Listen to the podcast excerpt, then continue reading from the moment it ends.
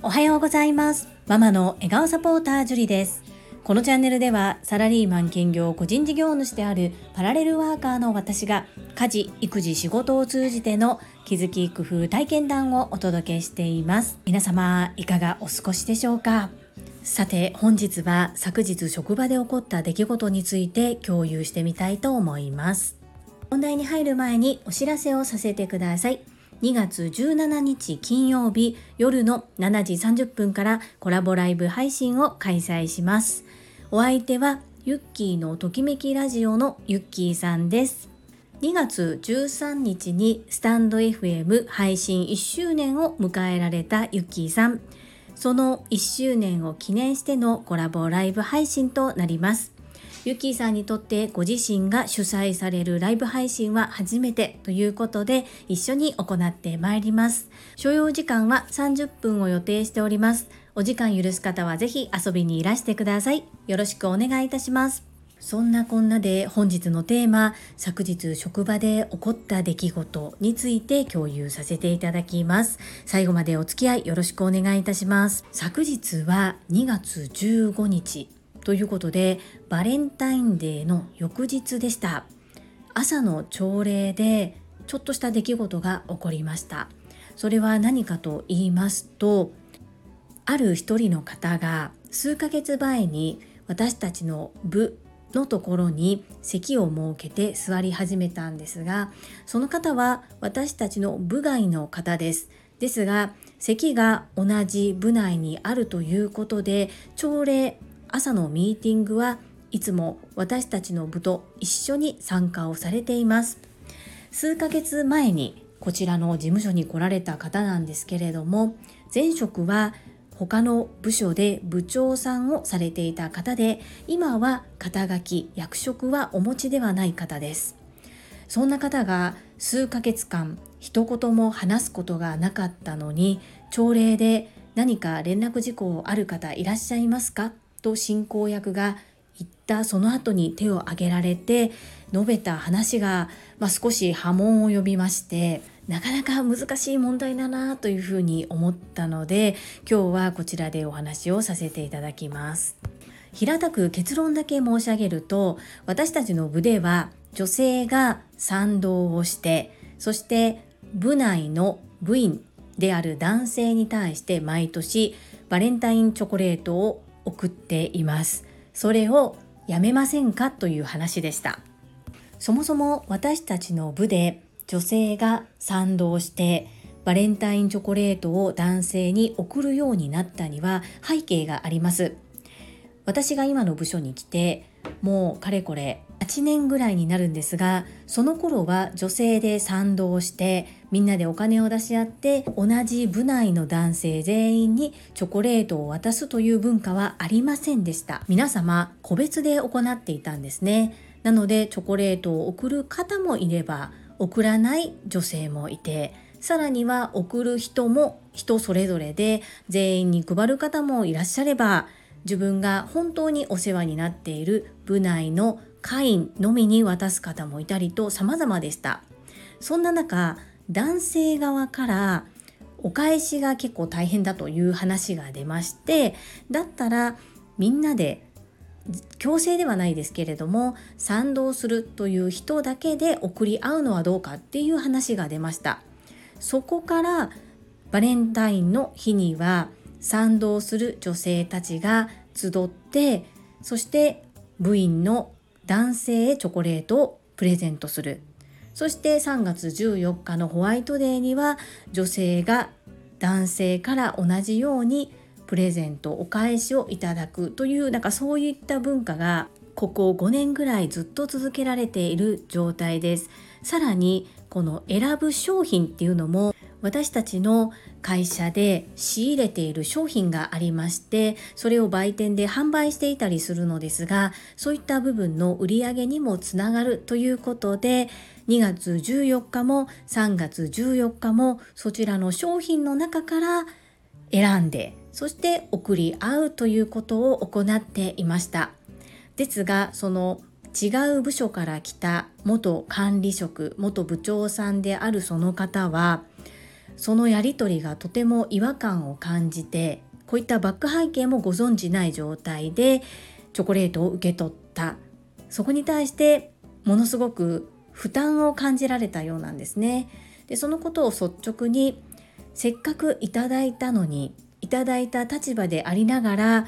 この文化を続けるのはどうなのかということを一石投じて朝礼でお話をされました合わせて出張やどこかに旅行に出かけた後のお土産やお菓子を配るという文化も一律禁止にしませんかというような投げかけでした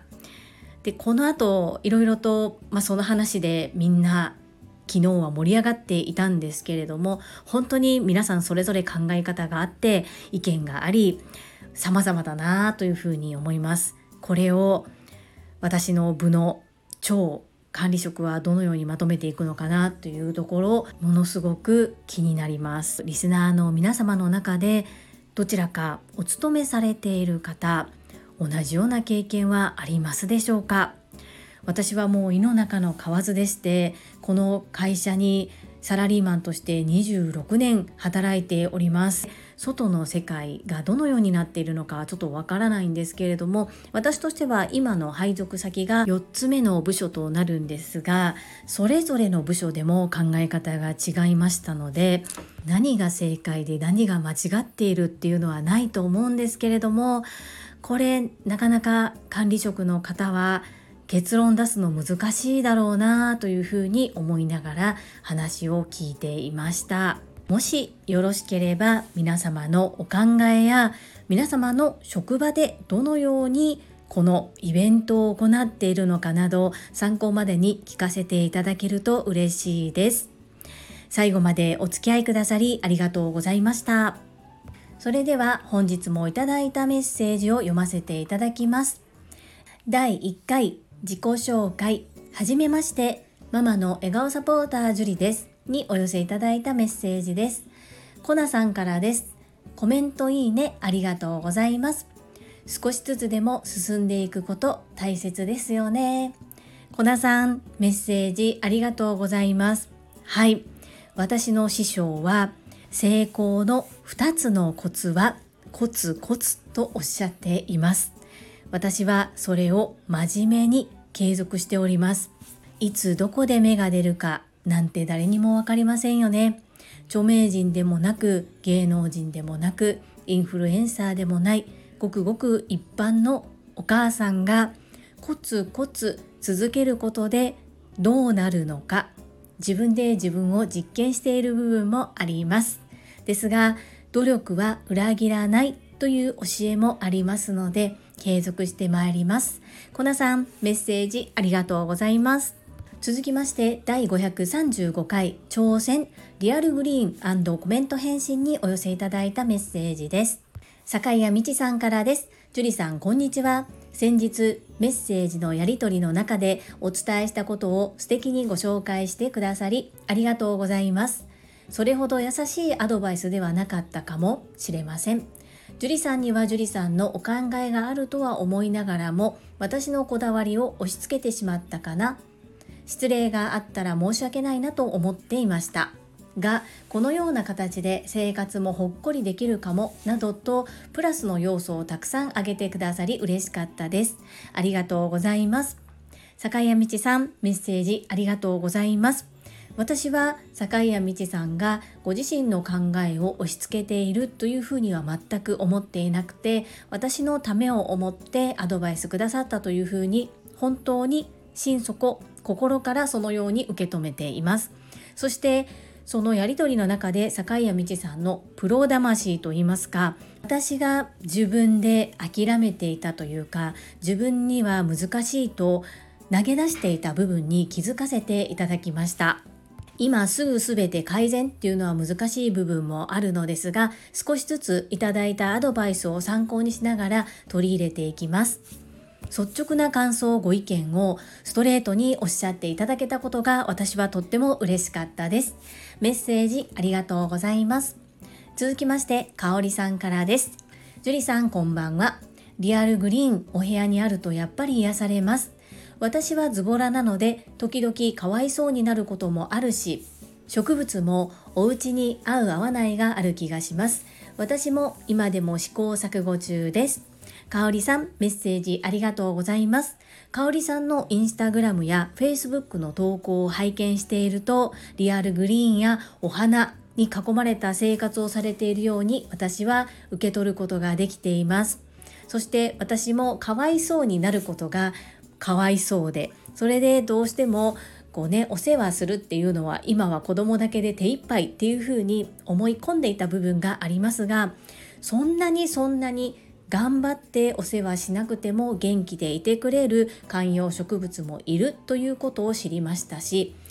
今からはもう少し快適なお家目も休まるようなグリーンを置いたお家にしていきたいなそんな風に思っています私も試行錯誤しますねかおりさん、メッセージありがとうございます。続きまして、石垣島のまみさんからです。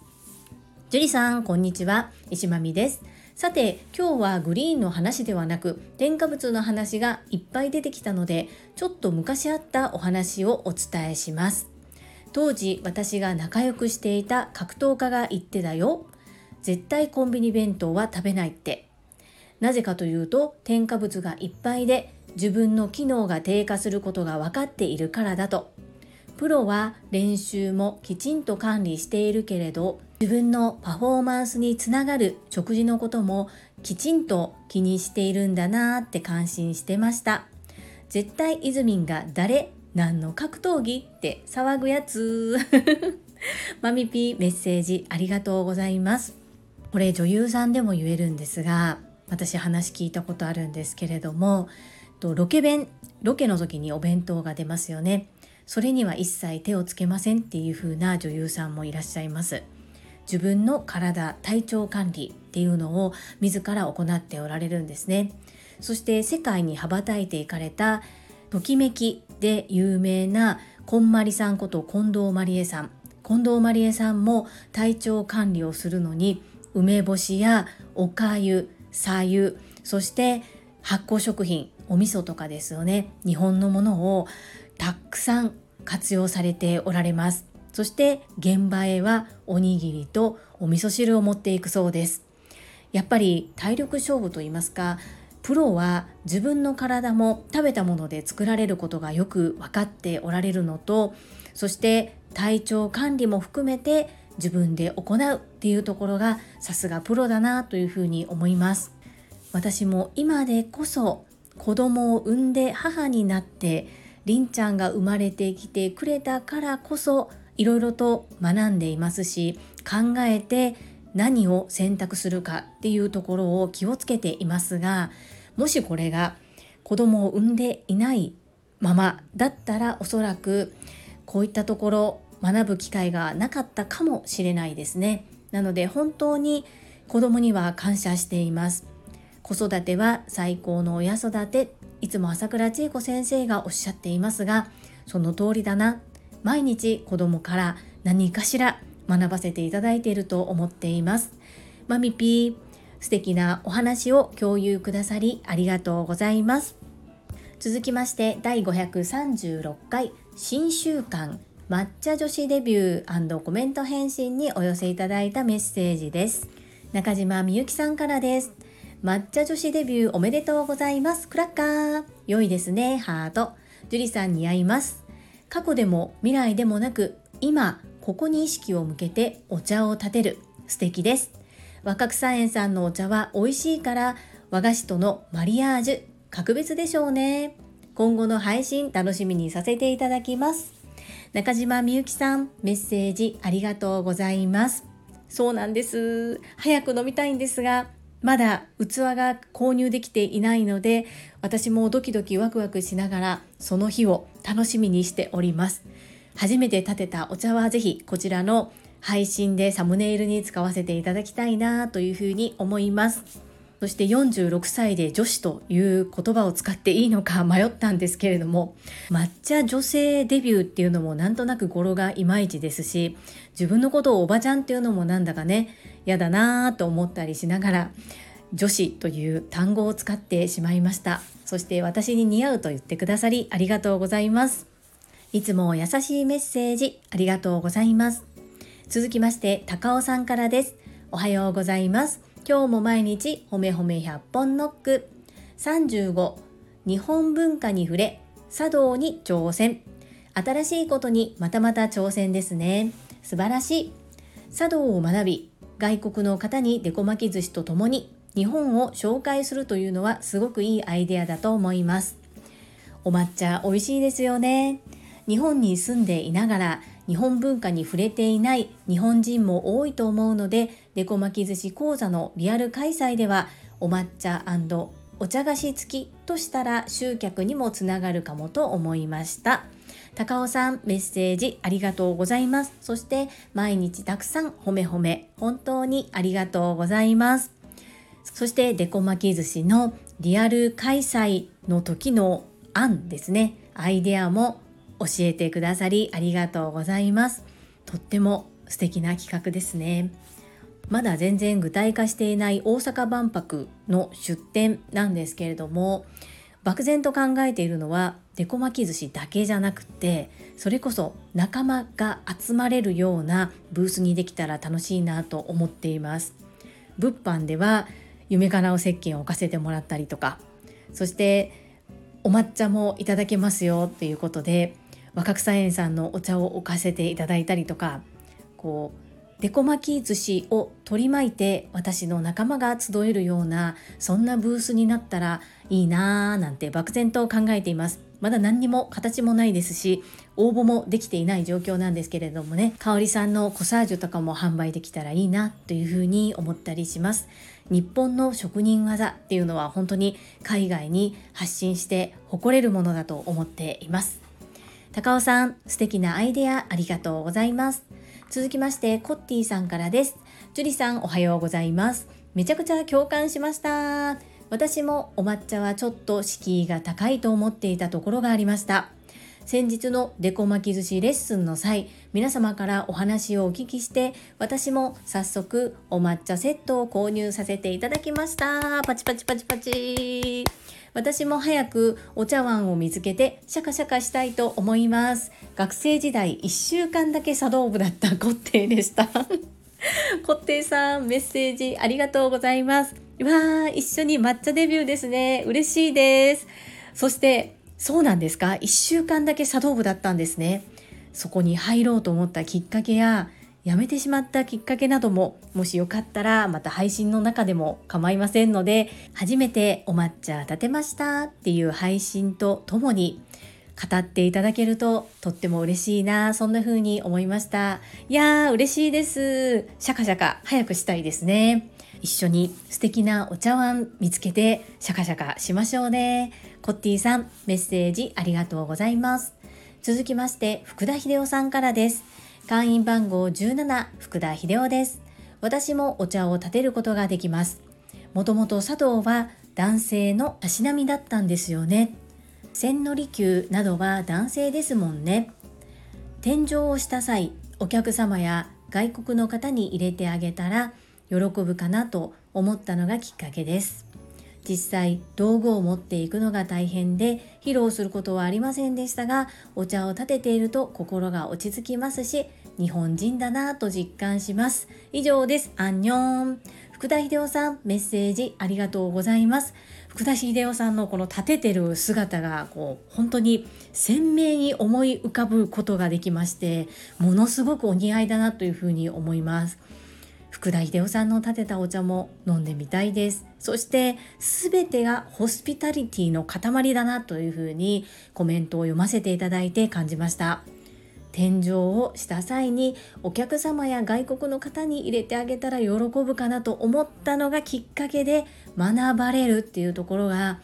やっぱり福田秀夫さんだなそんな風に感じることができました。素敵なお話聞かせていただいてありがとうございます。アンニョン。続きましてアラカンマサミンからです。ジュリアーノ抹茶女子デビューおめでとうございます。祝。私もインスタライブで興味を持ちました。私も抹茶女子デビューしようかな。遅くなりましたが動画拝見しました。ジュリアーノの誠実で真摯な姿勢がよく出ていてよかったです。上島愛さんのメッセージ素敵ですよね。ラミネート加工をしてしおりにしました。ユッキーさんとのコラボライブ配信も楽しみにしています。まさみん、メッセージありがとうございます。ぜひぜひ一緒に抹茶女子デビューしましょう。そして、今ね、ウルトラトレイルマウント富士に向けてトレーニングを積んでおられるので、トレーニング後、ほっこりする時間でたしなむのもいいですし、今はそこにあまり注力できないなということであれば、乾燥後でもいいですしね。ぜひぜひ一緒に楽しめる日を楽しみに待っています。そして YouTube 動画もご覧くださりありがとうございます。上島愛さんのメッセージをラミネート加工してしおりにされているということでこれを読んで思ったんです受け取り手にそんな風に思っていただけるお名刺素敵ですよね参考にさせていただきますそしてユッキーさんとのコラボライブ配信も楽しみにしてくださりとっても嬉しいですまさみんとってもトレーニング頑張っているお姿拝見しておりますみんなが応援してますので毎日私1分間以上筋トレ行ってますよ。みんなで、みんなで応援してますので、くれぐれも怪我だけには気をつけて頑張ってくださいね。応援しています。メッセージありがとうございました。最後に、泉さんからです。ジュリアーノ、こんにちは。茶道のたしなみは私の憧れの一つです。華道と空手道はたしなみましたが、茶道は未知。新習慣いいね。息子がお茶を立てられるので帰ってきた時に立ててもらおう上島愛さんのお抹茶を購入したので先日見よう見まねで飲んでみたらめちゃくちゃ美味しかったわびさびものにしたいね和菓子も楽しみにしてるよ朝茶健康になった気がする。笑い。イズミーナメッセージありがとうございます。イズミーナはたくさんの銅を学んでおられるんですね。そしてご子息がお茶を立てられるってめちゃめちゃかっこいいですね。ぜひぜひみんなで抹茶女子デビューしちゃいましょう。宝塚に老舗の和菓子屋さんがあるんですがそこの和菓子も美味しいんですけれどもそこが作る洋菓子も美味しいんですよね一両選手とか相武咲さんも来店されるされたことがあるという和菓子屋さんなんですがまたいつかご紹介させていただきます。イズミーナ、いつもメッセージありがとうございます。はい、いただいたメッセージは以上となります。皆様本日もたくさんのいいねやメッセージいただきまして本当にありがとうございます。とっても励みになっておりますし、ものすごく嬉しいです。心より感謝申し上げます。最後に一つお知らせをさせてください。タレントのエンタメ忍者みやゆうさんの公式 YouTube チャンネルにて私の主催するお料理教室ジェリービーンズキッチンのオンラインレッスンの模様が公開されております動画は約10分程度で事業紹介自己紹介もご覧いただける内容となっております概要欄にリンクを貼らせていただきますのでぜひご覧くださいませそれではまた明日お会いしましょう素敵な一日をお過ごしください。ママの笑顔サポーター、ジュリでした。